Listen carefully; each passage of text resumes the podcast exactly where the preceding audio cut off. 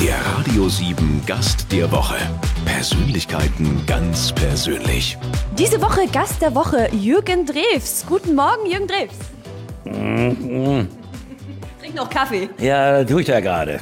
Das ist nicht unbedingt meine Zeit, aber ich, guten Morgen. Ich glaube, Musiker morgens um 10 sonntags, ich glaube, da schlafen die meisten Musiker noch, oder? Nee, ich, ob du es glaubst oder nicht, ich bin im, um äh, 9.30 Uhr ist so unsere Zeit. Ramona hat sich ein bisschen auf meinen Rhythmus eingestellt, obwohl die sonst einen ganz normalen Tagesrhythmus hat. Ramona heißt meine Frau, das muss nicht jeder wissen.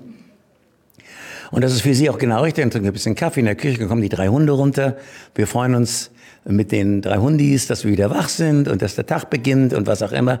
Machen uns ganz gemütlich. Frühstücken tun wir nicht. Ramona trinkt ihren Kaffee und macht mir immer einen schönen Latte Macchiato oder was auch immer. Und ich trinke viel Wasser dazu. Ich mache im Augenblick ja auch das Gleiche. Wie du siehst, hier ist mein Kaffee und da ist mein Wasser. Und dann gehen wir so den Tag an. Aber äh, manchmal gehe ich natürlich sehr spät ins Bett. Aber wenn du irgendwie auf Auftritt warst, bist du irgendwo im Hotel, oder? Ja, aber ich versuche immer, so schnell wie möglich wieder zu meiner Anlaufstation, die ist Ramona, zurückzukommen. Wir haben in München noch eine Wohnung bei einem Freund. Entweder fahre ich nach München zurück oder ich fahre in die, ähm, nach Dülmen. Bei, ähm, bei Dülmen liegt so ein Dorf, ganz klein, 200 Einwohner, Wohner, bei einem großen Wildpferdgehege. Das ist weltweit bekannt, das Wildpferdgehege dort. Und da fahre ich dann auch nachts zurück, wenn ich alleine fahren sollte oder werde gefahren. Nur in Ausnahmefällen bleibe ich da. Ich habe keine Lust immer ins Hotel. Ich habe auch keine Lust, mich von Ramona länger zu trennen als höchstens mal zwei Tage. Und das hier ist eine Ausnahme, wo ich gerade auf Center Tour bin, um meine LP zu promo- promoten, die da heißt Jürgen Drews featuring Jürgen Drews. Ich sage das mal auf Englisch, ist F-E-R-T. Punkt. Featuring heißt präsentieren. Das wisst ihr, die ihr jetzt zuhört, sehr wahrscheinlich fast alle. Aber ich habe trotzdem die E-Mail bekommen, ob das eine Partnerin oder ein Partner von mir ist. F-E-R-T. Wie spricht man das aus? Das ist ein Engländer? Mit wem singe ich denn da? Also es heißt Featuring. Ja, wir kommen gleich mal zu deiner neuen LP, die da aber eigentlich nur ein bisschen neu ist. Ja, die ist eigentlich nur ein bisschen neu, aber sie ist doch gänzlich neu. Ich habe Kornfeld neu produziert. Irgendwann, irgendwo, irgendwie sehen wir uns wieder neu produziert. Wir ziehen heute Abend aufs Dach. Ich hab Blumen nach oben gebracht. Neu produziert, neu eingesungen. Du schaffst mich, wie hab ich das verdient? Neu eingesungen. Warum? Wahre Liebe hält für immer. Weil man mich gefragt hat von meiner Record Company, also von meiner äh, Firma, ob ich das nicht mache. Und als Ramona davon hörte, sagte du, ich habe das gehört, dass die äh, nachfragen, ob du nicht auch mal eine Best-of machen willst. Und ich habe noch nie eine gemacht. Was ja auch schon ungewöhnlich ist, weil jeder, der so ein paar Hits hat, macht ja gleich eine Best-of. Ja, und ich habe es nie gemacht, weil ich es affig finde. Und ich habe auch nie Jubiläen gefeiert. Obwohl ich hätte im vorigen Jahr 2016 mehr als genug Grund gehabt, weil da wurde das Kornfeld 40 Jahre. Hab eine, eine Swing-Version davon gemacht, hab die auch angeboten bei der ARD, nämlich bei Carmen Nebel, abgelehnt. Und ich hatte gesagt, ich zahle das ganze äh, Big Band Orchester selber mir völlig wurscht. Ich, ist doch mein Hobby, Musik zu machen. Ich ziehe mir eine Fliege an und ein Taxido und, sie, ähm, und, und gehe so auf die Bühne und singe Swing. Ich singe ihn auch live. Ja, in der Sendung. Nein, die wollen das alte hören. Naja, dann bin ich zu Silbereisen gegangen. Schade, es ist eigentlich wirklich schade, weil ähm, du kriegst halt, wenn du einmal Schlager gesungen hast, es ist nicht mehr so schlimm wie früher. Wenn du einmal Schlager gesungen hast, und ich habe meinen ersten Schlager gesungen, bewusst gesungen, weil ich nicht mehr wusste, was ich machen sollte, auf die Uni wieder zurück, um Medizin weiter zu studieren, was ich mal gemacht habe, lohnte sich mehr. Ich hatte zu lange bei den Les Humphreys Singers, gab es auch mal eine Gruppe, die hieß so Mama, Mama, Mama, Mama, Lou, Les Humphreys Singers. Fünf Jahre war ich dabei. Ich habe zu viel Zeit verstreichen lassen. Ich bin immer auf die Uni gegangen. Und dann habe ich aus der Not gehorchend, weil der Text fast eins zu eins dem entspricht, was ich erlebt habe, als ich 16 war, das Kornfeld gesungen. Du hast ein Bett im Kornfeld erlebt? Ja, ich habe es erlebt. Ich könnte dir die ganze Geschichte erzählen, wenn du willst. Aber das sprengt vielleicht eure Sendung. Sonst musst Vielleicht du mich eine noch. Kurzfassung? Ah, Kurzfassung ist schwere, aber dann muss ich. Ist, ist die nicht jugendfrei? Oder? Doch, die ist jugendfrei. Aber das ist dann, da muss ich, da muss ich dann jetzt wirklich ein bisschen länger ausholen. Warum habe ich, der ich nie Schlager singen wollte, das sowieso nicht Schlager war, völlig, das hat mich überhaupt nicht interessiert.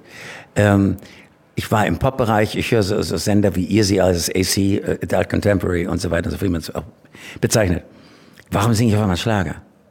Ist doch völlig konträr zu dem, was ich denke, weil ich nicht mehr wusste, was ich machen sollte und Folgendes erlebt habe. Ich war, ähm, ich bin Arztsohn. Ich hieß immer das Männlein, weil ich war immer ein Sonnenschein. Ich habe immer gelacht. Guten Tag, guten Morgen. Und die sagten, ach, der Sohn vom Doktor, das Jürgeli, das Männlein, ach, wie süß. dann kam ich in die Pubertät. Da war aus. Da habe ich nur noch irgendwie so, eine, so ein Phantom vor Augen gehabt, das ist die Frau schlechthin. Es gab damals keine Cover so wie heute mit Dekolleté oder vielleicht auch oben ohne, um Gottes Willen. Ich wäre gleich dreimal hintereinander in Ohnmacht gefallen. Das gab's alles nicht. Und ich hatte nur immer noch das im Kopf und, und, und wusste nicht was. Und ich weiß noch, ich bin noch nicht mal am Rummel, auf dem Rummel. Kennst du, weißt du, was eine Raupe ist, ne? Raupe, da geht das verdeckt so zu und die geht so, dreht sich immer im Kreis und huppel, huppel, huppel, huppel. Und die Fliehkraft drückt dich dann, wenn du die Frau zuerst einsteigen lässt und das gehört sicher so, drückt dich dann an das Mädel ran. Und dann haben die alle geküsst. Das wusste ich auch von einem meiner äh, Freunde und so. Und ich dachte, wie küssen die bloß, wie machen das? Ich war, machen die das? Ich war 16, schüchtern wie die Sau, habe mir Vorurteile gegen alles aufgebaut, um überhaupt existieren zu können, hatte gegen Schlager und Deutsch sowieso alles Vorurteile. Und da habe ich einen Freund gefragt, sag mal, äh, wie, wie geht denn so ein Zungenkuss? Der hat mich angeguckt wie ein Auto. Was? Du bist doch jetzt 16. Hast du noch nie ein Mädchen geküsst? Ich sage, äh, da bin ich schon weitergegangen. Der hat um Gottes Willen, kannst du doch nicht erzählen, dass du noch nie ein Mädel geküsst hast, dass du viel zu schüchtern bist. Wie auch immer, aufgrund dieser Tatsache habe ich meinen Vater, der Arzt war und meine Mutter, eines Tages nur mit einem ganz kurzen Kommentar überrascht. Ich war ein halber Autist, als ich in, die, in die Pubertät kam. Als die mich fragten, ja, was machen wir denn zu, ähm, in den Sommerferien? Gehen wir wieder nach Sylt? Weil ich bin in Schleswig-Holstein groß geworden. Ich habe gesagt, ich tremp nach Saint-Tropez. Dachte, mein Vater dachte, er hätte sich verhört. Dachte, was sagst du? Ich, ich tremp nach Saint-Tropez. Mehr sagte ich, ich habe überhaupt nicht mehr geredet haben sich angeguckt, meine Eltern sprachlos. Warum denn? Ich sage, ja, nur so. Weißt du warum? Ich wollte unbedingt einmal Brigitte Bardot sehen. Ich wusste, die kommt hin und wieder von irgendeiner von einer, so einer riesen Yacht im Hafen von Saint-Tropez, geht die hinten raus vom Heck, raus auf die, auf die, auf die Promenade und geht sofort mit Security umringt in ein ganz bestimmtes Café. Und ob ihr es glaubt oder nicht, ich habe sie gesehen. Ich habe sie gesehen, sie trug ein Dekolleté.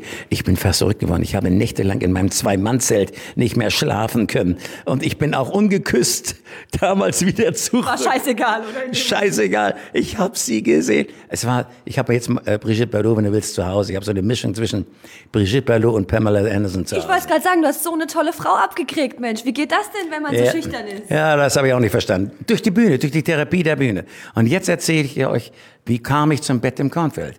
Nämlich durch dieses Trempen mit 16 bin ich auch im Kornfeld gelandet. Warum? Ich bin gleich nach der Schule, habe ich mich von meinen völlig konsternierten Eltern an die Ausfahrtsstraße von Schleswig in Schleswig-Holstein so um 16 Uhr fahren lassen. Bin sofort mitgekommen, obwohl da mehrere Tremper standen. Warum? Ich hatte weiße Schuhe an, weiße Jeans, weißes Nile-Testhemd. Da verstehen die meisten nicht mehr, was das ist. Egal, ich lasse mal so stehen. Nile-Test. Darüber einen ganz rot, knallroten V-Pulli, äh, also V-Ausschnitt-Pullover. Du warst also totschick? Totschick, hatte in einer Hand einen ganz kleinen Koffer, der sah aus wie von Louis Vuitton. Es gibt auch andere Koffer, das weiß ich. Und in der anderen Hand ein ganz, wie so eine, wie so eine Wurst sah das aus, mit mit dem Henkel dran, ein Zwei-Mann-Zelt, ganz kleines. Weil ich dachte, wenn ich so ein kleines Zwei-Mann-Zelt mitnehme und irgendwo auf dem Campingplatz in Saint-Tropez bin, vielleicht kommt ja mal ein Mädchen, dann ist das so eng. Dass da, man kuscheln muss. Ja, und vielleicht äh, küsst die ja, ich kann ja noch nicht sagen, ich habe noch nie geküsst. Und jetzt kommt's nämlich, das Kornfeld.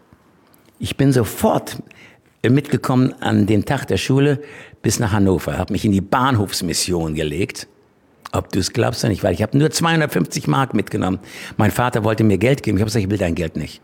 Ich habe selbst schon Jazz gemacht, damals als Banjo-Spieler und als Gitarrist. Ja, aber äh, du, mit 250 Mark. Ich sage, ich will nix. Ich war völlig, du kannst mit mir nicht mehr reden. In der Pubertät. Dann bin ich nach Hannover in die Bahnhofsmission. Am nächsten Morgen ganz früh raus, habe mich so durch diese äh, Stadtautobahn an die Stadtautobahn gestellt. Kam sofort knallweißer mit roten Plüschüsseln innen drin äh, äh, versehener Citroën, es gibt auch andere Autos wie Opel und Mercedes, das wissen wir alles, ähm, hielt und bei der sah mich und dachte, ich hab, ich will zum Flughafen, weil ich so aussah mit meinem Koffer und meinem roten Pullover und meinen weißen Jeans und so weiter und so fort. Äh, wo willst du hin? Ich sag nach Saint-Tropez. Da hat er sich totgelacht, ein junger Typ. Sagt, ja, ich, ich fahre nach Basel, steig ein. Dann sind wir in Basel gelandet um 16 Uhr. Schätze ich, muss so gewesen sein. Dort habe ich gesagt, an der Stadtautobahn, die es da auch gibt, von, äh, durch Basel durch, lass mich hier irgendwo raus, wo, wo so eine kleine Einbuchtung ist, damit, wenn mein Wagen irgendwie Schwierigkeiten hat, kann der da schnell parken, bis Hilfe kommt. Da kann ich dich doch nicht rauslassen. Ich sage, lass mich raus. Ich sah ja aus, als wenn ich aus dem Rolls-Royce ausgestiegen wäre.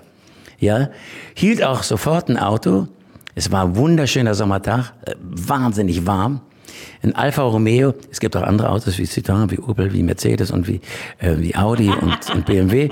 Und ähm, hielt, hielt so ein, hielt ein Cabrio, ähm, Alfa Romeo, saß ein Mädel drin, die wird so 22, 24 gewesen sein, schwarzhaarig. Und du warst 16? Ich war 16. Als sie sagte, come in, da wurde ich schon genauso rot wie mein Pullover. Allein, dass die gesagt hat, come in und überhaupt mit mir geredet hat, war schon abartig. Dann ist mit mir gefahren. Where you wanna go? War ja eine Französin aus Grenoble. Und ich kann kein Französisch. Ich sage, ja, I wanna go to uh, Saint-Tropez. Sagt er, oh oui, ähm, ich, ich fahre nach äh, Grenoble. Ich sage, ja, ja, ich wusste zwar nicht genau, wo Grenoble liegt, aber ich wusste, das ist irgendwie auf dem Weg. Und dann sind wir, jetzt wurde Dämmerung. Ich dachte immer, während der Fahrt, ich guckte ja nicht, das ist ein hübsches Mädel. Äh, wie, wie kommt ihr in so einen Wagen ran? Ist die etwa von dem anderen Gewerbe da? Boah, und du weißt noch nicht mal, wie eine Frau küssen sollst. Du weißt doch gar nichts. Ah, die hätte ja was zeigen können vielleicht. Ja, aber da war ich zu schüchtern. So, und er sagte, jetzt kommt das Allerschlimmste. Dämmerung, Grenoble, kommt schon in Sicht. Und dann sagt sie, ähm, Jürgen, sie hatte mich ja nach meinem Namen gefragt, das war mir auch schon ganz unangenehm. Jürgen, ähm, where um, you live tonight? Wo ich denn um Nacht bleiben wollte. Ähm, ich sag, äh, äh, äh, ich tremp nach Saint-Tropez. Sagt sie, Hi, you can come with me. Du kannst mit mir kommen. Hallo. Ich weiß nicht, ich habe so geglüht, dass mir fast mein Hemd äh, verglüht ist. Es war ein altes Hemd, das ist schwer entflammbar, ganz leicht entflammbar. Ich dachte, das löst sich gleich in Flammen auf. Mir rann der Schweiß den Rücken runter. Ich dachte, oh Gott, die, die, wenn die ein Haus hat, dann, dann, dann, dann ist, dann, wie hat ja schon, wie ist ist die ja reich oder sowas. Was machst du denn? Du kannst doch gar nicht küssen. Oder wenn die vom anderen horizontalen Gewerbe ist. Um Gottes Willen. Dann ist Sag, die noch teuer vielleicht am Ende. Nein, das habe ich nicht gedacht. Aber die, die fand das natürlich toll, dass ich da total schüchtern war. Weil irgendwie fand die mich wohl, glaube ich, ganz niedlich. Ich sehe zwar aus wie Dracula, aber irgendwie... Das ist der German Guy sozusagen. Ja, irgendwie mochte die mich wohl. Und dann hat sie mich kopfschüttelnd vor Grenoble an der Peripherie rausgelassen, weil als ich Felder sah, habe ich gesagt, could you stop here? Was? Ich kann doch nicht hier stoppen. Sagt sie, doch, habe ich gesagt, doch, doch, hier kann ich mich hinstellen. Du kannst doch nicht hier hinstellen. Jetzt kommt doch gleich Grenoble. Ich sage, please do it. Dann hat die mich kopfschüttelnd da rausgelassen und jetzt kommt das Kornfeld. Ich habe mir schon vorher mal ausgemalt, wenn ich irgendwo auf meiner Tremperstation abgeladen werde, ich werde in Felder gehen, mit meinem kleinen, flachen Zwei-Mann-Zelt, die ehrenbesetzt sind. Das habe ich auch gemacht. Kein Maisfeld. Die gab es damals in, der massive, in diesem massiven Angebot noch gar nicht. Hab das gemacht, war stocksauer, als ich dann in dem Zelt lag. Dachte, bist du bescheuert? Du wirst nie in deinem Leben eine Frau kriegen. Das habe ich mir wirklich eingebildet damals. Ich war fix und fertig. Ich bin eine ganz arme Sau gewesen damals. Na, am nächsten Morgen, ob du es glaubst oder nicht, ich stelle mich an die Straße wieder mit meinem weißen Bull. Ich hatte ja drei Jeans, ich hatte vier Nile-Testhemden und weiße Schuhe, zwei Paar in meinem kleinen Koffer. Stell mich hin, sofort hält ein Cabrio, schon wieder ein Cabrio. Mercedes, Viersitzer. Es gibt auch Citroën, es gibt auch BMW, es gibt auch Audi, es gibt auch VW. Ein, ein viersitziger, mit roten Sitzen wieder, innen drin weißer Mercedes. Ja, ich sah aus. Klingt wie im Film eigentlich. Ja, das klingt wie im Film. Die dachten alle, ich wäre aus dem Flugzeug geflogen, äh, gefl ja, gefallen oder wie auch immer oder von oder von meinen Eltern ausgesetzt worden. Sofort nach Saint-Tropez. Und aber diese Geschichte mit dem Kornfeld, die habe ich erzählt einem Mann, das ist eigentlich mehr oder weniger ein, ein Philosoph, wenn du so willst, ein Intellektueller. Der heißt Dr. Michael Kunze. Hat gerade geschrieben, jetzt diese Luthertage gab es einen ähm, mit den vier, mit den tausend Sängern und Sängerinnen. Quasi so eine Art Musical war das. Da hat er das alles, das hat er geschrieben. Und der hat das Bett im Kornfeld gekannt von mir, weil ich oft mit dem Fahrrad von Taufkirchen in München, wo ich wohnte, nach Grünwald zu ihm in sein Haus gefahren bin. Ich kannte seine Frau gut und seinen damals heranwachsenden Sohn und bla bla bla. Wir hatten viel Kontakt. Und daher kannte er diese Kornfeld-Geschichte. Und als ihm das Original Come Let Your Love Flow von den Bellamys was ja viele auch nicht so richtig auf dem Schirm haben. Nein, dass die Melodie ja eigentlich von woanders herkommt. Ja, brauchen sie auch gar nicht, aber kann ich auch gleich noch erklären. Als dem das zugeschickt worden ist von Warner Brothers, mit dem Zusatz, wir Warner Brothers würden gerne Jürgen Drews diesen Titel auf Deutsch singen lassen. Kannst dir was ausdenken, lieber Michael Kunze? Und er kam mir auf die Zeile, ein Bett im Kornfeld. Hammerzeile, eine Hammerzeile. Diese Zeile hat er geschickt zu Warner Brothers und diese Zeile hat er geschickt zu Sigi Loch. Äh, Sigi Loch war Warner Brothers, der Chef, der führt mittlerweile ein Jazzlabel. Und zu ähm, Ralf Siegel. Und Ralf, auch ein Freund von mir, hat sich damals, hat damals gesagt, äh, es gibt nur eine Zeile, ein Bett im Kornfeld. Ralf hat ja so einen Bauch für sowas. Jetzt schicken mir die Warner Brothers Leute den Text zu. Ich hatte mich zum ersten Mal bereit erklärt, wirklich jetzt auch seriös an eine deutschsprachige LP ranzugehen. Ich hatte mal was vorher versucht, das war fürchterlich und grässlich. Da habe ich selber mich bei mir, vor mir selbst erbrochen, so schlimm fand ich. So habe ich gesagt, was mache ich nicht. Ich singe keinen Schlager. Aber jetzt habe ich mich dann doch mal dran gesetzt, der Not gehorchend. Hab einiges komponiert, ruft mich Sigi Loch an, der Chef damals von Warner Brothers, der mittlerweile das Attack-Label in Berlin führt, das ist ein Jazz-Label. Da ruft er mich an und sagt, wir sind so hellauf begeistert, dass du überhaupt mal Deutsch singst. Es ist zwar wir haben noch keine Single drauf gefunden, aber es ist geil. Jürgen, mach weiter. Wir schicken dir mal einen Text zu und schickt mir den Text von im Kornfeld zu. Aber auf einem Fahrrad kam da ein Mädchen her und sie sagte, ich bedauere dich sehr, doch ich lachte und sprach, ich brauche keine weichen Daunen. So geht der Text. Nicht, ich brauche keinen weichen Daumen, was viele immer dachten. Mit all den Zwei- und Eindeutigkeiten, die da rein, ja, denken die meisten Leute. Ist auch gut so. Und ähm, der schickt mir also den Text zu, der Sigi Loch von Warner Bros. und sagt, wenn du diesen Text singen würdest, habe ich gesagt, ja, ich würde den singen, aber dieses, auf einem Mädchen kam ein, auf einem Fahrrad kam da ein Mädchen her und diesen Scheiß, das finde ich viel zu klebrig. Das singe ich nicht.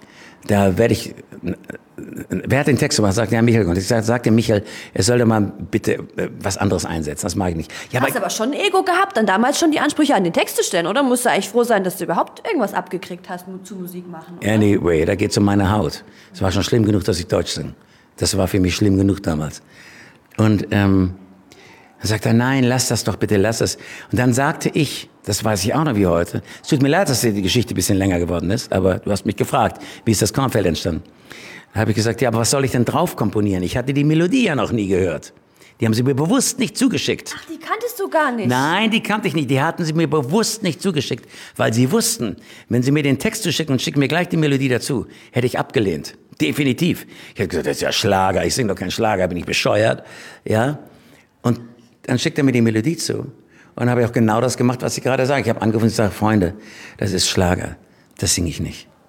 Dann haben die mich gebeten, also wirklich inständig gebeten, das zu tun. Der Rest ist Geschichte. Auf einmal flog ich, und das ist noch interessant, so als Schlussapotheose, darf ich mal so sagen, also als Schlusssatz dazu. Ich sang Kornfeld. Ich war von den Humphrey Singers schon relativ bekannt. Ich hatte vorher eine Gruppe gehabt, die sogar in den USA veröffentlicht war. Jetzt sang ich das erste Mal Schlager. Du glaubst doch nicht, dass ich noch irgendein Angebot von irgendeinem Popsender bekommen habe? No, null, nichts mehr. Ich war gar nicht mehr existent. Ach ja, das ist der, der Schlager, Jürgen. Ja, ach wie schön. Der mag natürlich sehr viel Schlager. Ja, nein, wir sind ein Popsender, brauchst gar nichts zuschicken. Schmeiß sowieso einen Papierkorb. Bist der Schlagersänger. So war das damals. Und ich habe mich trotzdem noch durchgesetzt mit Schlager. Here I am.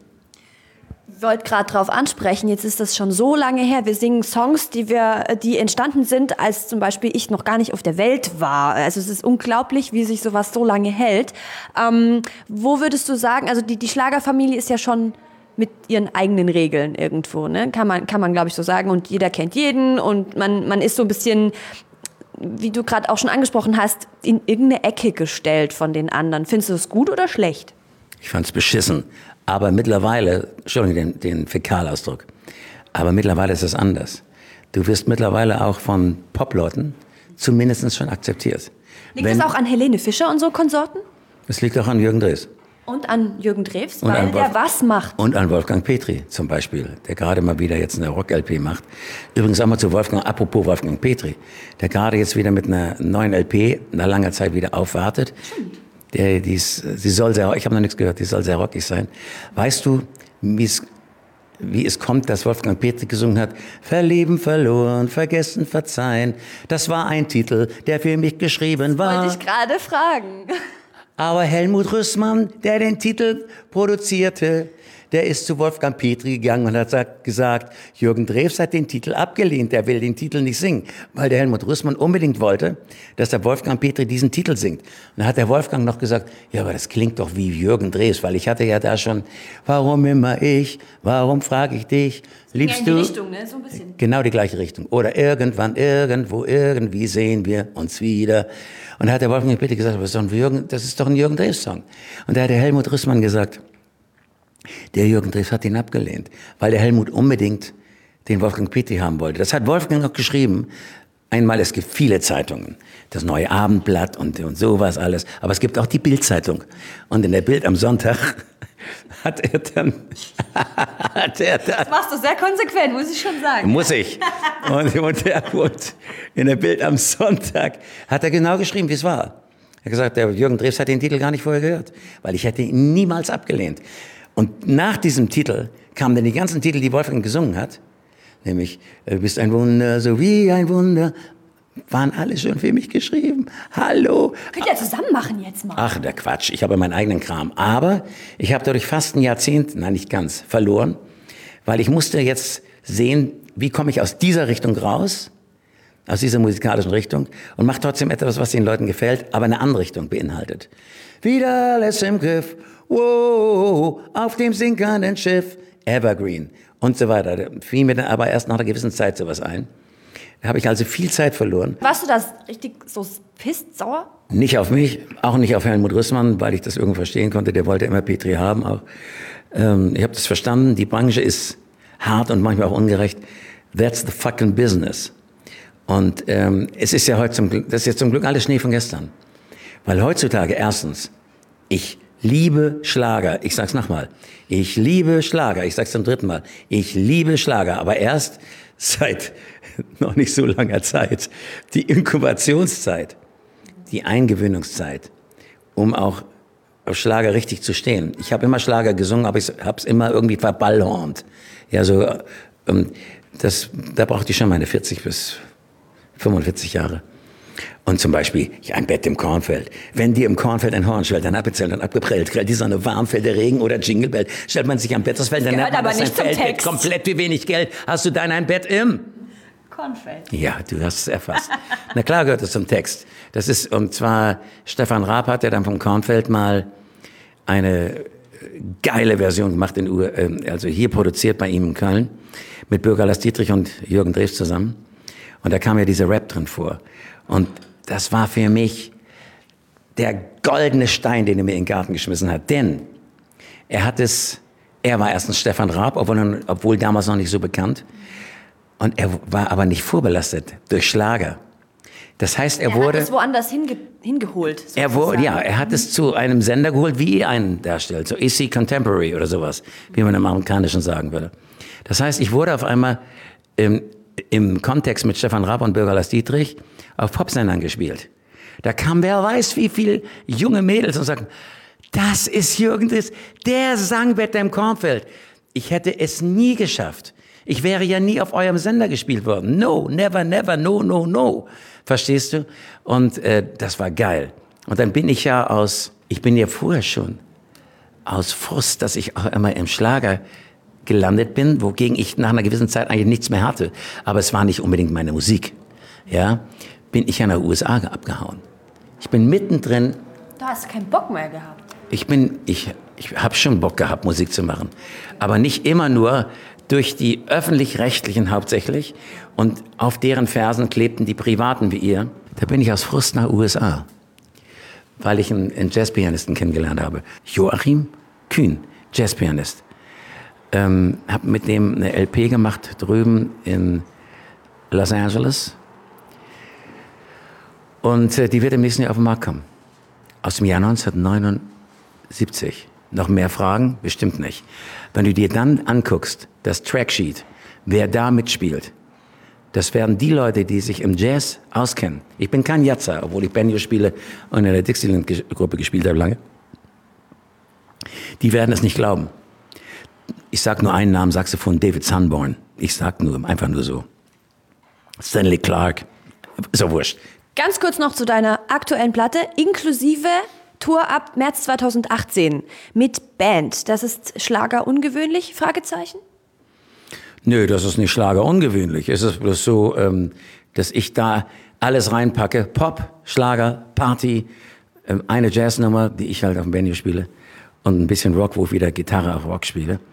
Ähm, ich mache es nur deswegen, weil mich irgendwann mal die Frau Geider, die mein Management macht im weitesten Sinne, und Ramona gefragt haben, sag mal, wie lange willst du eigentlich noch warten? Willst du nicht mal wieder mit Gruppe? Das weiß doch gar keiner. Es weiß keiner, was du eigentlich machst. Die kennen ein Bett im Kornfeld und ich bin der König von Mallorca. Ja, und, und sowas, das kennen die ja alles, alles wunderbar. Zeig dir noch mal, was du eigentlich sonst noch gemacht hast. Deswegen diese Best-of und deswegen die Tour mit Gruppe, die sich gerade jetzt zu mehreren Terminen ähm, konstelliert, kann man sagen. Das heißt, ich werde irgendwann auch eine größere Tour machen, solange die Füße mich tragen. Mensch, dann wünschen wir dir viel Erfolg und bedanken uns, dass du bei uns warst. Melde dich mal wieder. Bist ja ein hübsches Mädel. Dankeschön. Tschüss. Tschüss.